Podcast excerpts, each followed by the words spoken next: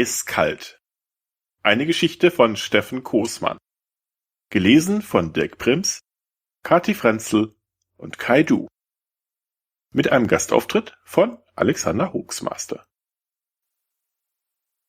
Soweit ist es jetzt schon gekommen.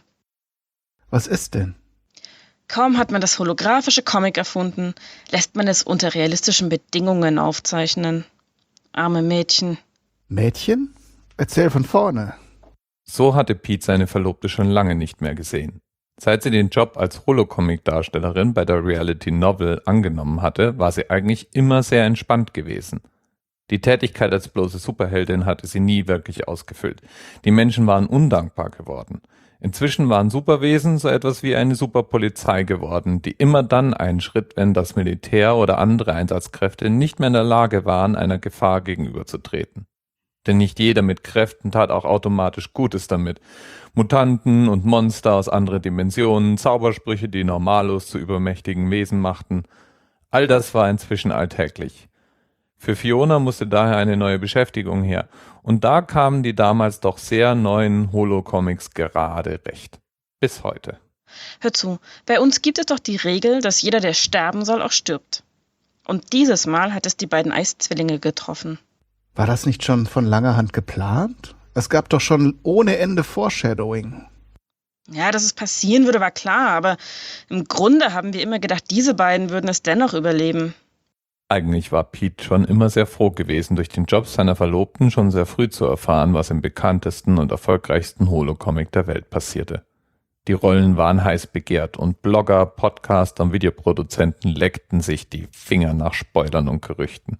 Doch als die Zahl der Abrufe zu sinken drohte, fügte man im Konzept dieser Geschichte eine besondere Note hinzu.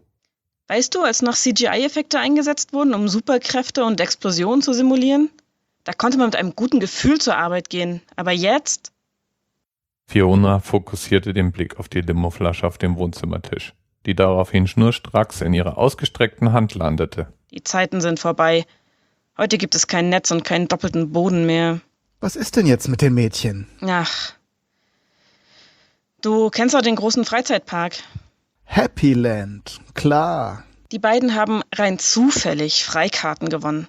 Ein ganzer Tag voller Freude und Spaß. Fiona formte Anführungszeichen in der Luft. Mit Kamerabegleitung natürlich, falls man mal ein paar Seiten zu füllen hatte. Nett von Ihnen. Ja, ja, halt die Klappe und hör zu. Zeitgleich haben sie Smokebrain seine Zigarren zurückgegeben. Ist das dieser übermächtige Telepath?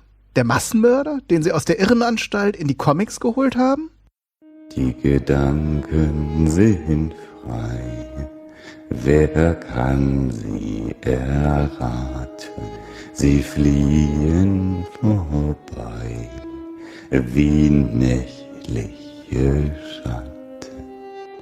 Kein Mensch kann sie wissen, kein Jäger erschießen, es bleibet dabei, die Gedanken sind frei. Ja, seine Kräfte sind so stark, ich würde nicht mal im Traum daran denken, gegen ihn anzutreten. Was hat er gemacht? Er hat per Telekinese die Verankerung des Riesenrads gelöst, in dem die Mädchen saßen. Was passierte dann? Sowas habe ich echt noch nicht gesehen. Im Hauptquartier der Ultra League of Super Justice haben wir alle dumm aus der Wäsche geguckt. Das Ding ist erstmal ein paar Minuten herumgerollt, wie ein Hula Hoop.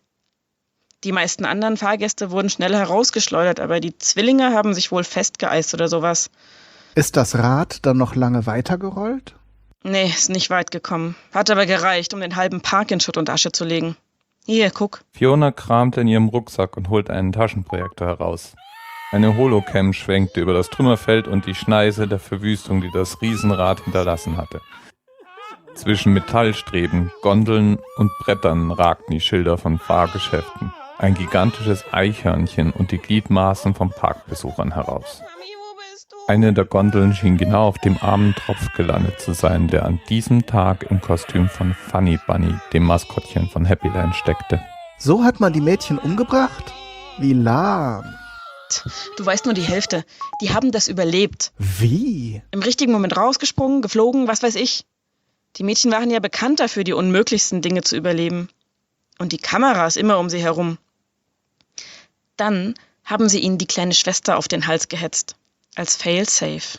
Was hat sie gemacht? Rumgeballert. Wie jetzt? Rumgeballert. Ja, ich weiß, wir waren alle fassungslos. Mit einer Knarre?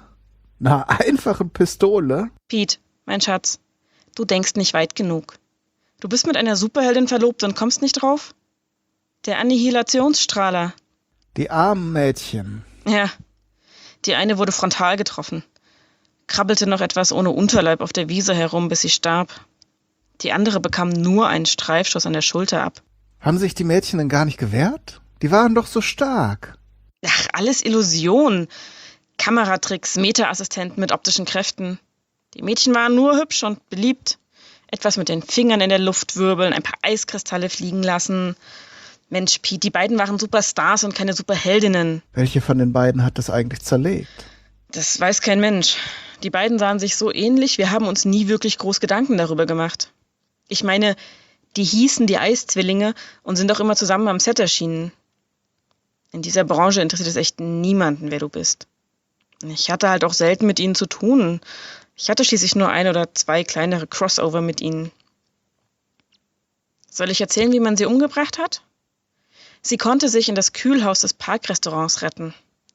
Stellte sich als das Versteck von Dr. Frost heraus. Frosty der Schneemann? Unterschätze niemals die drittklassigen Schurken. Die Autoren sind noch oft mit Stories um die Ecke gekommen, die uns das Leben wirklich schwer gemacht haben. Dr. Frost galt als altmodisch. Er hatte eigentlich keine wirklichen Kräfte, sondern war ein gescheiterter Wissenschaftler, den man um seine Patente betrogen hatte. Wie passend, dass man gerade ihn ausgewählt hatte, um die Eiszwillinge auszuschalten. Frost hat es geschafft, die überlebende Schwester an die Ecke zu drängen, hat sie mit seinem Eisstrahler getroffen und sie ist in einer Wolke aus Eiskristallen in alle Himmelsrichtungen verweht. Wie furchtbar. Ja, man kann nicht mit Sicherheit sagen, dass sie tot ist.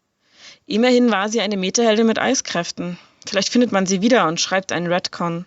Fiona atmete schwer. So ein Tag ging auch an einer Superheldin nicht spurlos vorbei. Sie konnte sich nie sicher sein, was die Autoren sich für ihre nächste Episode ausdachten. Ein paar Wochen niedrige Leserzahlen und schon konnte sie die nächste sein, die vom Nacktmullmann oder der Androiden Banane ausgemustert wurde. Plötzlich brummte das Tablet auf dem Wohnzimmertisch. Fiona und Pete zuckten zusammen. Das neue Skript lag im Posteingang.